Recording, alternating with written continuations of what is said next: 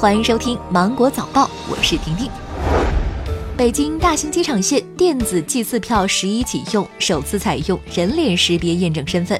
十月一号起，北京市将会推出大兴机场线区间定期电子计票器，其中草桥站至大兴机场站区段，四十五次票五百五十元，三十次票四百七十元，二十次票三百八十五元。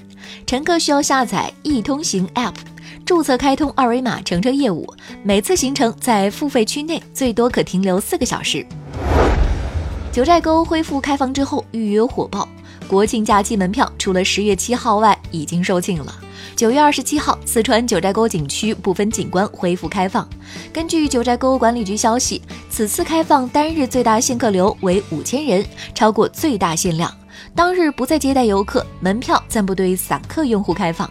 九寨沟管理局昨天说，九月三十号至十月六号的门票已经告罄，请游客不要盲目前往。内蒙古一中学课间操跳蒙古舞，学校呢还买下了音乐版权，重新编曲，希望每届学生都能够学会。九月二十三号，在内蒙古通辽甘旗卡一中，两千多名学生在运动会开幕式上齐跳蒙古舞课间操。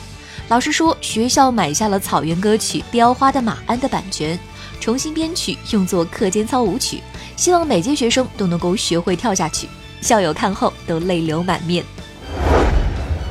我和我的祖国、中国机长、攀登者三部国庆档主旋律电影昨天上映。根据票房统计，《我和我的祖国》首日票房已经破两亿。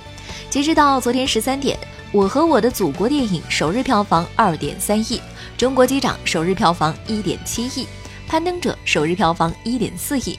在这三部电影中，你最想看的电影是哪一部呢？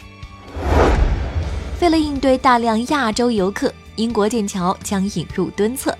一份重新开发英国剑桥迎接公厕的规划建议设置了三个蹲厕。蹲厕呢，通常在东亚国家使用。该公厕位于皇后大道旅游车下车点附近。剑桥市议会称，选择蹲厕的原因之一是许多长途旅游的游客来自使用蹲厕更多的国家。近日，新加坡南洋理工大学研究人员开发出了一种新的晶片，可以在几分钟内通过一滴血检测出人体免疫系统的健康状况。该测试使用微流体技术，从血液中分离出白细胞，再通过电传感器检测出异常白细胞，由此得出免疫系统状况。研究人员希望将晶片制成供家庭诊所或医院使用的便携式设备，有望在两到三年内推出市场。